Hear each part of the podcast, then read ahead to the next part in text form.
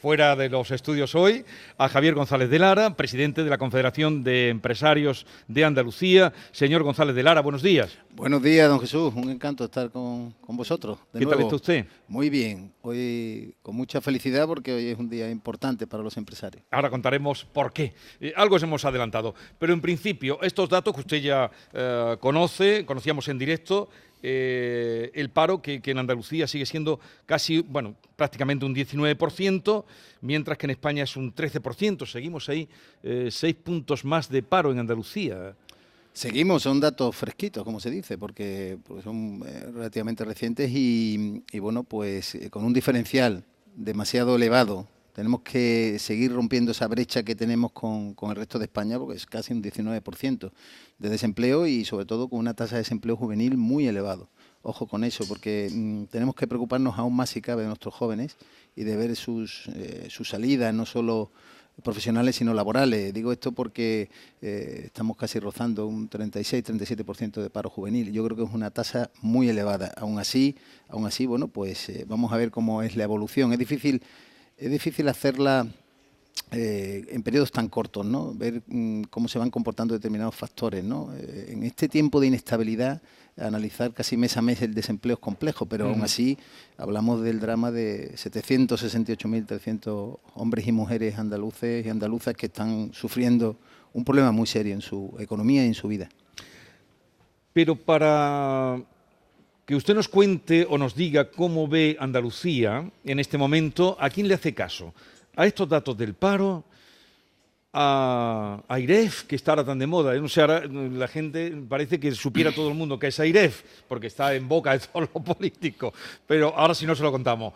A FUNCAS, a lo que dice el gobierno, a lo que dice la oposición, ¿a quién le hace usted caso? Y díganos cómo ven este momento Andalucía. Bueno, esa es una buena pregunta. Yo creo que le hacemos caso los empresarios, a los propios empresarios, ¿no? Eh, bueno, le hacemos caso a todo, ¿no? Eh, al fin y al cabo, la Confederación Empresaria Andalucía no deja de ser un gran observatorio, ¿no? Una gran esponja que aprende, ve, observa, analiza eh, de vosotros, de los medios de comunicación, de Canal Sur, de, todos los medios que nos, hacéis eh, ver, palpar la realidad socioeconómica de la tierra. Pero que duda cabe que también de nuestros empresarios de base, de nuestras pymes, autónomos, de, nuestras grandes compañías, de, cuáles son sus eh, objetivos y sobre todo sus aspiraciones de cara a la inversión, al desarrollo, al progreso y al empleo. Por lo tanto, la, realidad no es tan fácil de evaluar en, en unas líneas. O sea, yo creo que tenemos que seguir teniendo esperanza y confianza en el futuro, a pesar de que los tiempos que nos ha tocado vivir son muy duros y con enorme incertidumbre. Yo creo que si hubiera un titular que le pudiera decir, eh, tenemos que aprender a gestionar la incertidumbre.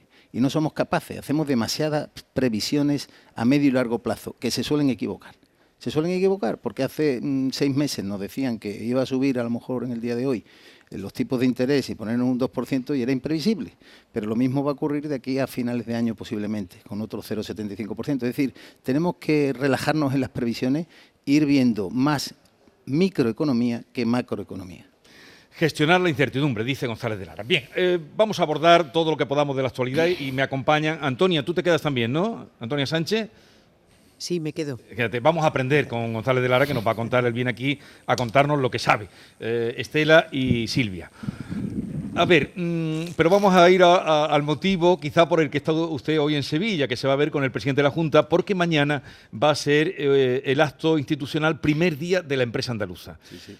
¿Hacía falta un día de la empresa andaluza? Por supuesto. Bueno, dice usted, estoy en Sevilla, estoy en Sevilla siempre, permanentemente. Bueno, va y viene, pero usted... Bueno, yo es que estoy por toda Andalucía, pero yo, estoy permanentemente. Yo es que, mire usted, viajo más que la Piquer casi, ¿no? Esta, esta tierra nuestra, a la que usted se refiere, es tan grande como Portugal yo le llamo la Portugal tumbada. Entre un onubense y un almeriense, o sea hombre o mujer, la, distancia son de 550 kilómetros. Entonces hay, hay que hacer mucho recorrido, mucho kilómetro para, para estar en la realidad cotidiana de tantas empresas, de tantas mujeres, tantos hombres que están con nosotros. Bueno, eh, hoy es un día importante porque mm, mañana, 28 de octubre, se celebra el Día de la Empresa en Andalucía. Y eso no se había producido nunca antes. Y no se había producido nunca antes porque el Parlamento de, de Andalucía eh, el pasado mes de marzo, la anterior legislatura, decidió por unanimidad de todos los grupos políticos, lo cual agradecemos profundamente a los empresarios, eh, bueno, pues establecer un día, un día fue una moción, una propuesta que también hay que decirlo, la Confederación de Empresarios intentó sugerir, Pero fueron los grupos políticos los protagonistas de decir, bueno, es el momento de reconocer a la actividad económica, al tejido productivo, a, a las empresas, ¿no? Pues su, su esfuerzo por, eh, por, el desarrollo de nuestra tierra. Por lo tanto, se decidió que fuera el 28 de octubre y bueno, pues hoy tenemos un acto institucional, hoy víspera eh, de ese día, eh, donde bueno, intentaremos mmm, poner en valor lo que significa la empresa desde el punto de vista social y económico para todos, ¿no? porque sin, em, sin empresas no hay progreso. Eh, entonces mañana será el día. ¿Dónde se va a celebrar? ¿Dónde se va a desarrollar? Bueno, nosotros en la sede de CEA, hoy aquí sí. en Sevilla, celebraremos un acto institucional que clausurará el presidente de la Junta de Andalucía y donde, bueno, pues lo que queremos hacer en un acto de reconocimiento amable, no reivindicativo, ya habrá momentos para reivindicar cosas que los empresarios siempre, como todas las instituciones, ¿no? Parte de la sociedad civil, pues siempre tenemos nuestras demandas, inquietudes y sugerencias, pero hoy es un día de reconocimiento, hoy es un día de gratitud, hoy es un día de alegría para decir, bueno, mañana el, celebramos el 28 de octubre, Día de la Empresa en Andalucía, y que ya se, se institucionalice, sea un día, un día más de, de, celebración como hay otros tantos días. ¿no? Eh, en este caso, si me lo permite don Jesús, eh, lo que buscamos es el, eh, el orgullo de pertenencia, pero desde un punto de vista satisfactorio, positivo, que dentro de las dificultades hoy eh, brillen más las luces que las sombras. Y eso es un poco el objetivo de este encuentro y este, de este gran acto donde tenemos más de 400 personas confirmadas. Mm. Dicen, le habrán informado ya, hoy viene en toda la prensa, dicen en Bruselas que no tienen ni idea de cómo se están gastando en España los fondos Net Generation. ¿Usted está al tanto de cómo se están gastando los fondos Next Generation? No, no que lo, se están recibiendo? No. ¿Los empresarios saben, las empresas andaluzas están recibiendo fondos? Eh... Bueno, hay una realidad que, que, es objetiva. Vamos a ver, los fondos están teniendo muchísimos problemas de, en su gestión. ¿no? Yo creo que hay una buena voluntad por parte de las administraciones, en este caso el Gobierno Central, de gestionar unos fondos que, por un importe de 70.000 millones de euros, de fondos que son eh, no son fondos de convergencia, son fondos de transformación para cambiar nuestro tejido empresarial y mejorarlo. Y luego 70.000 millones de euros en, créditos que son créditos blandos tipo ICO. ¿no? Pero la realidad objetiva es que mm, por distintas razones y seguramente más administrativas que de otro tipo, por la lentitud de la Administración en la gestión de, de los propios expedientes, las licitaciones, las convocatorias, está tardando muchísimo muchísimo, no solo en llegar a las empresas tractoras, a las grandes compañías, usted habrá visto las noticias de los oyentes de, bueno, pues de, eh, dentro de lo que le llaman el PERTE, los PERTES, que, sí. que, que, bueno, nuestros oyentes no tienen por qué saber qué es eso, ¿no? Pero los PERTES son como grandes planes, eh, digamos, estructurales para transformación de sectores concretos, por ejemplo, la automoción. Hay muchas empresas que no van a poder desarrollar eh, las inversiones oportunas, pues, pues, por ejemplo, para hacer lo que son las pilas eléctricas, todo lo que son esa, esa mm, transición necesaria energética ¿no? en el sector. Pero, ¿por qué? Porque la administración es lenta. Jesús es muy lenta y muy lenta en, muchas cosas, eh, pero no por falta de voluntad, sino por falta de, de, maquinaria, de, de, de poderlo hacer. Yo creo que mmm, necesitaríamos un empujón potente para que esos fondos que son finalistas, que están marcados por la Unión Europea, lleguen a las empresas y fundamentalmente a las pymes. Y a las pymes no ha llegado absolutamente un euro. A las pymes no ha llegado nada. Nada. Salvo, perdón, una línea, eh, una línea muy específica que se llama el kit digital, que, bueno, precisamente porque se ha gestionado vía entidades financieras y, y, permítame que lo diga, por parte del sector privado, ha funcionado con mayor agilidad. O sea, todo lo que está gestionando la administración tarda más pero tarda más por, las propias maquinarias de eh, desarrollo, gestión, seguimiento, evaluación y que además es lógico que haya los controles necesarios. Pero la realidad es que cuando me dice, evalúe usted los fondos europeos, yo no creo que haya ningún problema desde Bruselas, los fondos se van a gestionar bien, estoy convencido, pero están tardando excesivamente. Y hay un plazo, ¿eh? ojo, hay un plazo que es finales del 2026. Si no se ejecutan a finales de 2026, nos arrepentiremos porque habremos perdido una gran oportunidad. Volviendo o siguiendo con la actualidad, eh, el Gobierno ha adelantado a este año el impuesto a las grandes fortunas eh, que la Junta tiene previsto recurrir ante el Tribunal Constitucional. Se adelanta pues este impuesto que unos llaman a los ricos, otros llaman el impuesto de la solidaridad. Mm, ¿Subir o bajar impuestos? ¿Cuál es su...? Postura? Bueno, yo creo que esto es un tema muy interesante porque no se trata solo de subir o bajar en un, en un pispás, de hacer una reflexión volátil, ¿no? según las circunstancias. Ya se ha visto en el Reino Unido lo que ocurre cuando un premier o una premier dice algo así. ¿no? Yo creo que el modelo fiscal una digresión muy rápida. El modelo fiscal está muy equilibrado. El modelo fiscal es la herencia de muchos años de sensatez, de prudencia, donde el legislador, con aciertos y errores, va modulando y creando un sistema tributario equilibrado.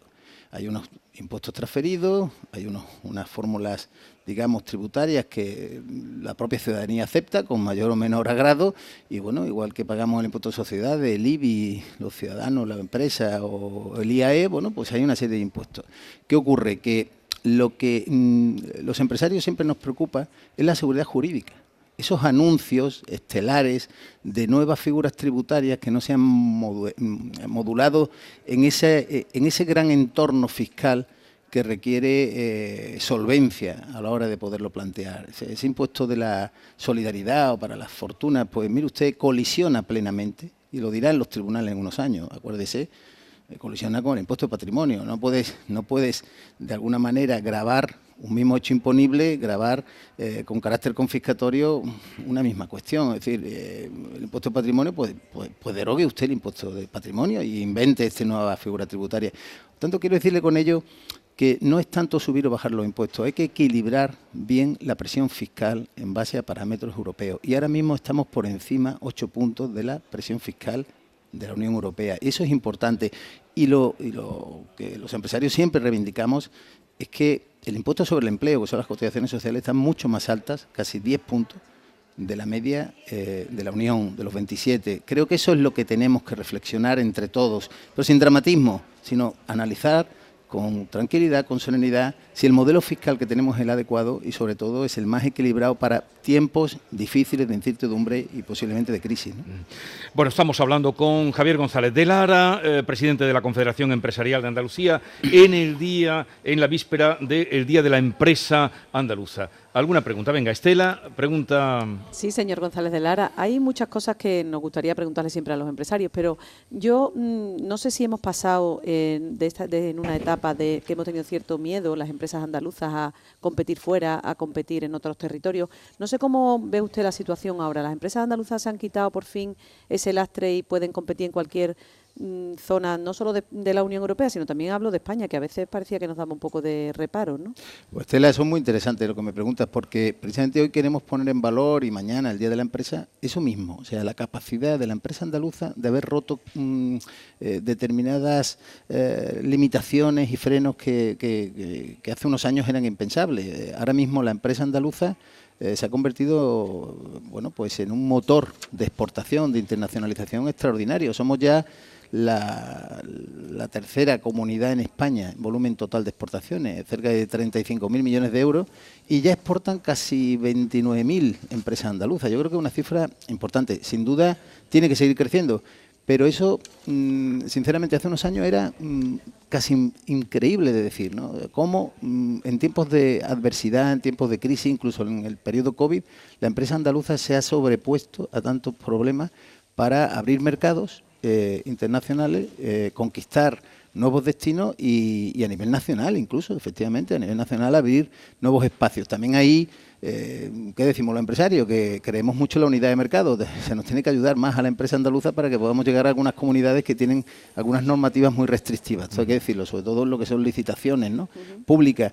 Pero dicho eso, dicho eso, mm, creo que la empresa andaluza es potente, no tiene barreras y sobre todo un afán de crecimiento y un afán de superación admirable. Yo realmente hoy rindo tributo y mañana a esas mujeres, a esos hombres que están luchando por sacar sus negocios adelante y sobre todo en el ámbito internacional admirable.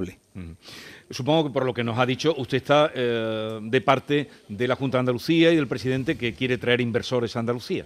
Bueno, estamos de parte, mm, por supuesto, de todo aquello que signifique progreso y desarrollo. Si hay traer inversores y lo hace la Junta de Andalucía, mejor que mejor. ¿Y usted ve la posibilidad de traer inversores aquí? Claro, pero, pero, mm, pero no porque lo diga la Junta de Andalucía, sinceramente. No es lo que se dice, es lo que se hace. Yo creo que la Junta de Andalucía mm, tiene un discurso, pero quiere plasmarlo en una realidad y lo está haciendo, que es sencillamente generar seguridad jurídica y certidumbre económica. Esa es la clave para la inversión.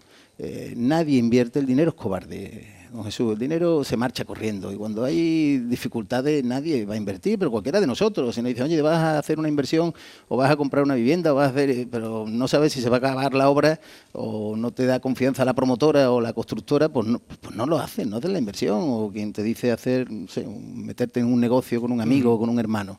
Yo creo que la seguridad jurídica y la certeza económica es fundamental. Y si hay un gobierno que lo hace y es este, bendito sea, es lo que queremos, que al final Andalucía tenga un horizonte de progreso y sobre todo de confianza. Eh, Antonia Sánchez le va a preguntar desde Almería, su directora de La Voz de Almería. Adelante, Antonia. Buenos días. Eh, bueno, yo quería preguntarle por las vocaciones empresariales, esto casi como un sacerdocio, ¿no? Em, si en tiempos de crisis, em, bueno, se detecta o, están detectando que, eh, bueno, por lo que decía, ¿no? De que el dinero es, cobarde y de que, bueno, la gente pues le da miedo y busca más eh, la seguridad de un empleo por cuenta ajena o incluso el empleo público y se resiente eh, la creación de nuevas empresas. Pues sí, bueno, un saludo a Almería, Antonia, eh, esa querida tierra. Vamos a ver, yo creo que es muy interesante mm, ver cómo, cómo el emprendimiento español tiene acento andaluz y lo decimos con rigor, eh, el número de autónomos, digo autónomos porque al final no nos engañemos, las empresas no se crean por generación espontánea, no crecen como las setas, tienen que nacer como una pequeña célula, en muchos casos, en otros a través de una sociedad mercantil, pero no es lo más habitual, y se empieza con una iniciativa empresarial, en muchos casos son los autónomos los que eh, van generando esa proyección. En los eh, últimos años el crecimiento del autónomo supera más del 10% y estamos ya en una cifra de 565.000 autónomos en Andalucía, es decir, más autónomos que en toda España, lo cual eso es indicativo, es indicativo de que hay un afán por tener una vocación empresarial o abrir eh, una actividad económica que hace unos años, todo hay que decirlo, pues había una mayor eh, ralentización o, la gente era mucho más remisa a hacerlo. Mm. Creo, mm, me quedo siempre con el lado positivo, es decir, mm, a partir de ahí, bueno, pues todos sabemos, las empresas nacen, crecen y muchas de ellas desaparecen y los primeros cinco años son determinantes para que la empresa pueda desarrollarse. Pero la realidad, la realidad es que no hemos tenido nunca un tejido empresarial tan, tan amplio, no quiero decir sólido, porque estamos eh, con demasiados vaivenes, más de 530.000 empresas en Andalucía, más de 565.000 autónomos. Yo creo que son cifras, caramba, que hay que destacar y que hay que poner en valor. Y ellos son los verdaderos protagonistas de, nuestro reconocimiento, de todos los andaluces, de, decir que, que, el Día de la Empresa, ellos son los que pueden sacar adelante nuestra tierra eh, y convertirla en una tierra de progreso, dejar y romper tantos estereotipos hacia Andalucía tan negativos, ¿no? que siempre nos han visto como una tierra de holgazanes, como una tierra donde la gente es pasiva, donde la gente se resigna. En absoluto, estamos absolutamente convencidos de que no es así y de hecho lo que queremos es transformar precisamente esa percepción. Silvia Moreno, venga. Muy buenos días, señor González de Lara. Eh, a mí me ha llamado mucho la atención algo que ha comentado antes sobre el tema de los fondos europeos. Hay en juego una cantidad de dinero muy considerable considerable que si España y Andalucía la aprovechan, se puede eh, hacer proyectos muy interesantes. Me llama la atención cómo la Administración hay cierta lentitud y no se terminan de plasmar estos fondos europeos. Yo quisiera saber si es que es un problema de falta de funcionarios, que no está el suficiente volumen de empleados públicos destinados a este asunto, o es que quizá hay muchas trabas administrativas que hacen muy complicado la resolución de este, de este asunto. Correcto, yo creo que no es fácil saber una única razón o conocerla, ¿no? pero efectivamente es un poco una mezcla de todo. O sea, por un lado, los fondos europeos los está administrando el Gobierno central, ¿no? y el Gobierno central quiere estructurar unos mecanismos de licitaciones de competencia, pero se lo transfiere a las comunidades autónomas, pero las comunidades autónomas no participan en la cogobernanza de los propios fondos. Y lo mismo le está pasando a las empresas. Nosotros que reivindicamos que en determinados fondos europeos los empresarios podamos ser colaboradores para difundir, trasladar, que esas convocatorias sean mucho más ágiles, que nos quitemos ese pesado lastre administrativo que ralentiza tanto no solo los tiempos, no solo los tiempos, sino luego, ojo, luego está la ejecución, la supervisión, el desarrollo, etcétera, de los mismos. Yo creo que, que efectivamente eh, era algo que presagiábamos, ¿no? Y que COE, en sus informes periódicos que hace con, con bastante rigor, eh, bueno, pues en el último de, del pasado mes de septiembre hablaba que de, de, cada cuatro euros que se licitan en fondo europeo, solo uno llega al tejido empresarial, lo cual algo está pasando, pero no porque el dinero se pierda, sino sencillamente mm. porque no alcanza, porque no salen esas convocatorias dentro de esa pesada carga administrativa. Tenemos la esperanza de que se busquen los mecanismos para resolver eh, la cuestión, porque si no, como digo, nos arrepentiremos muy seriamente, porque en este momento ese dinero